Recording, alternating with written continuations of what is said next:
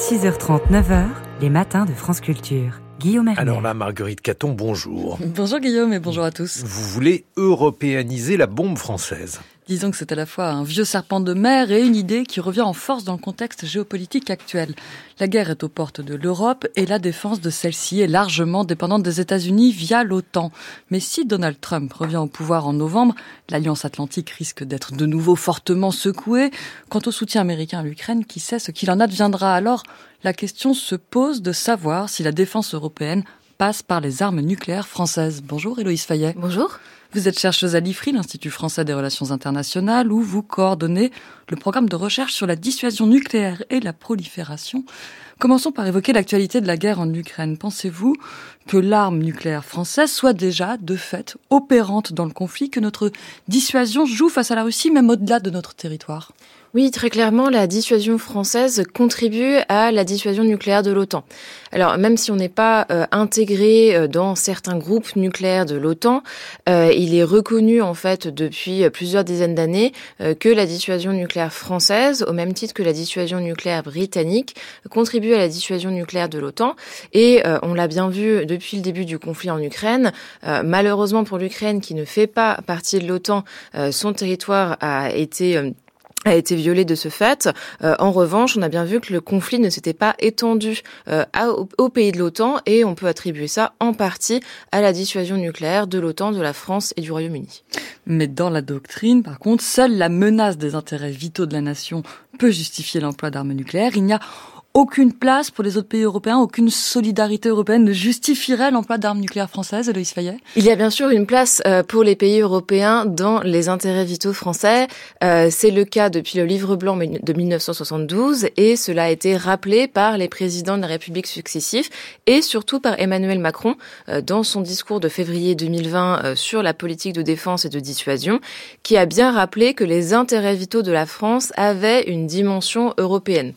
Alors évidemment, c'est toujours un petit peu complexe de savoir euh, ce qui se cache derrière cette expression, euh, parce que les intérêts vitaux sont uniquement à la main du président de la République. C'est le seul qui puisse décider ce qui rentre ou non dans un intérêt vital, et donc euh, ce qui mérite en fait, enfin ce qui peut justifier l'emploi de l'arme nucléaire.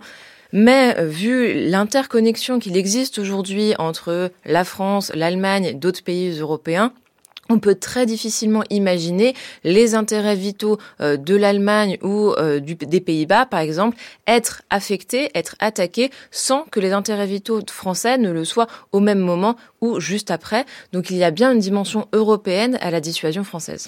On va y venir euh, plus précisément, mais d'abord juste un, un petit mot pratique en dehors de toute doctrine.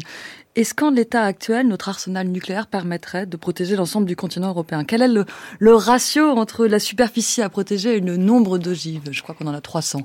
Alors c'est toujours une question très difficile, très difficile à traiter euh, parce que il n'y a pas forcément en fait cet équilibre ou ce ratio entre la taille du territoire et euh, le nombre, le nombre d'ogives.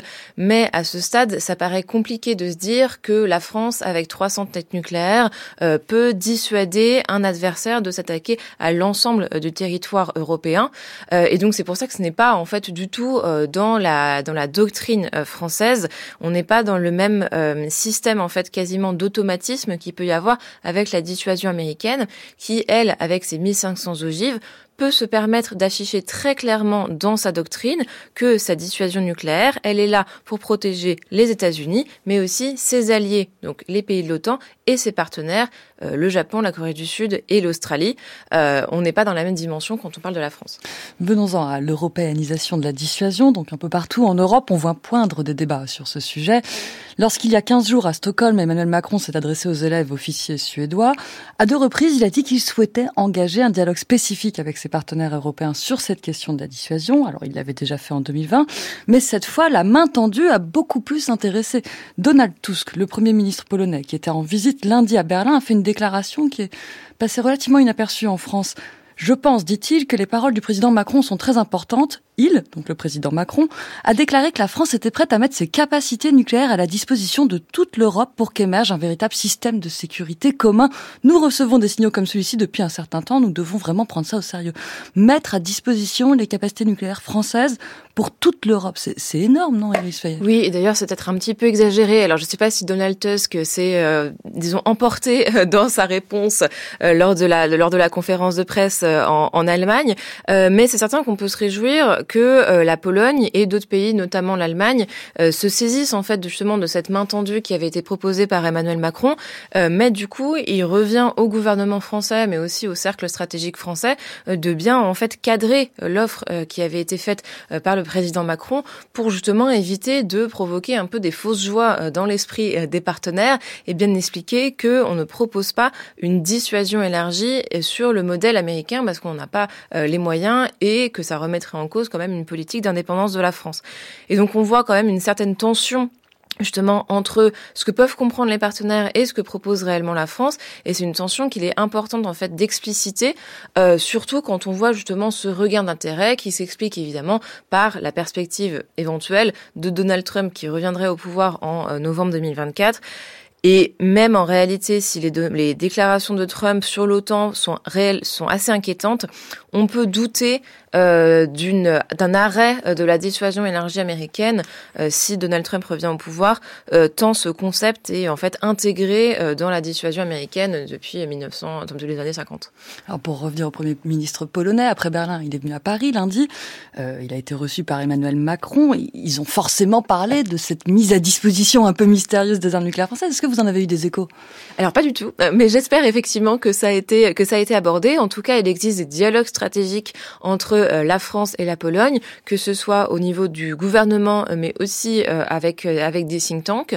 On a des modèles similaires entre la France et l'Allemagne, entre la France et certains et certains pays nordiques, et c'est vraiment en fait des formats qui convient d'encourager et de maintenir. Un dernier mot rapide sur l'Allemagne, qui est aussi prête à, à réfléchir visiblement à articuler l'OTAN, enfin le parapluie nucléaire américain et la dissuasion européenne. Il semble réfléchir soit à une bombe européenne carrément, soit à une bombe française qui leur servirait? Alors le fantasme de la bombe européenne, il est très ancien et il semble quasiment impossible à mettre en place euh, parce qu'il y aurait une question, il y aurait un problème de contrôle gouvernemental et de contrôle politique sur cette bombe. Euh, parce qu'on voit mal en fait les 27 pays de l'UE euh, se mettre d'accord euh, pour utiliser une, une arme nucléaire en cas de en cas de besoin. Et pareil, la France ne semble pas disposée à stocker des têtes nucléaires françaises dans d'autres, enfin sur le, hors du territoire du territoire national, mais euh, c'est quand même intéressant de voir à quel point l'Allemagne se saisit euh, du sujet, étant donné que l'Allemagne a quand même une politique historique de désarmement et euh, que l'Allemagne reste très proche des mouvements souhaitant interdire les armes nucléaires. Donc on peut se poser la question là aussi d'une sorte de double jeu, l'Allemagne qui bénéficie de la protection nucléaire de l'OTAN et des États-Unis et qui de l'autre côté pour satisfaire une opinion publique, une opinion publique est proche des mouvements du désarmement. À un moment, il faudra régler ce problème. Un sujet qui sera très probablement à l'ordre des discussions de la conférence de Munich sur la sécurité qui commence aujourd'hui. Merci Héloïse Fayet. Je rappelle Merci. que vous êtes chercheuse à l'IFRI.